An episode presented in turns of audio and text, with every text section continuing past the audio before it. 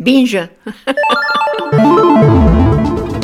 Salut à tous, ici Andréane Mélard, nous sommes le mardi 29 mai et vous écoutez Binge Actu.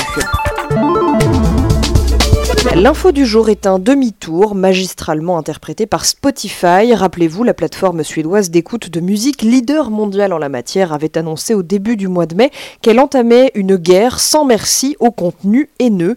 Et hop, un nouveau code de bonne conduite et la promesse de ne plus faire apparaître dans ses playlists les artistes qui n'ont pas des actes ou des propos très jojo à leur actif. Euh, oui, mais non. Finalement, il semblerait que Spotify recule. Sa tentative a été euh, dénoncée par bon nombre d'artistes de la et de maisons de disques, voire même comparé à de la censure. Des représentants de maisons de disques auraient même menacé de retirer la musique de leurs artistes tels Kendrick Lamar, euh, oui, celui-là même qui est écouté plus de 33 millions de fois par mois sur Spotify. C'est pas rien, du coup mieux vaut laisser les chansons du rappeur XXX Temptation condamné pour agression et en attente d'un procès pour agression aggravée, hein, on le rappelle, il ne reste qu'à croiser les doigts pour que les utilisateurs fassent justice eux-mêmes. L'histoire du jour nous propulse au Paraguay. Là-bas, une femme va devenir la présidente du pays, mais pour quelques mois seulement. Hein, faut pas déconner. Le Paraguay, ce pays d'Amérique latine réputé pour donner très très peu de responsabilités aux femmes. Alicia Pucheta, vice-présidente du pays, elle va donc euh, diriger le Paraguay jusqu'à la fin du mandat d'Horacio Cartes, le président qui a démissionné en mars. Le président suivant est déjà élu, hein, mais il ne pourra prendre ses fonctions que le 15 août, pas avant. Du coup, il faut bien assurer la perme.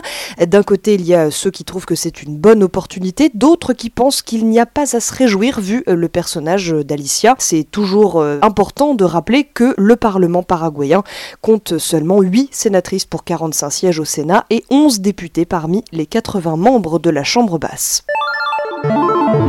Le chiffre du jour, c'est 35, soit en pourcentage le nombre d'élèves qui sont toujours sans proposition sur Parcoursup. Ça veut dire qu'ils n'ont absolument aucune suite possible après leur bac. Pour le moment, rien.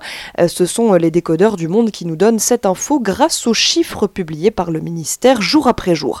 Mais attendez, ils étaient quand même 46% le 23 mai, donc ça va.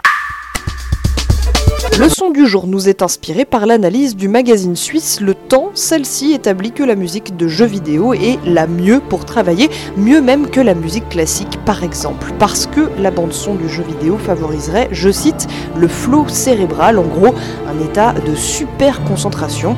Ce n'est pas pour rien que la musique du jeu vidéo est faite pour vous immerger dans un univers.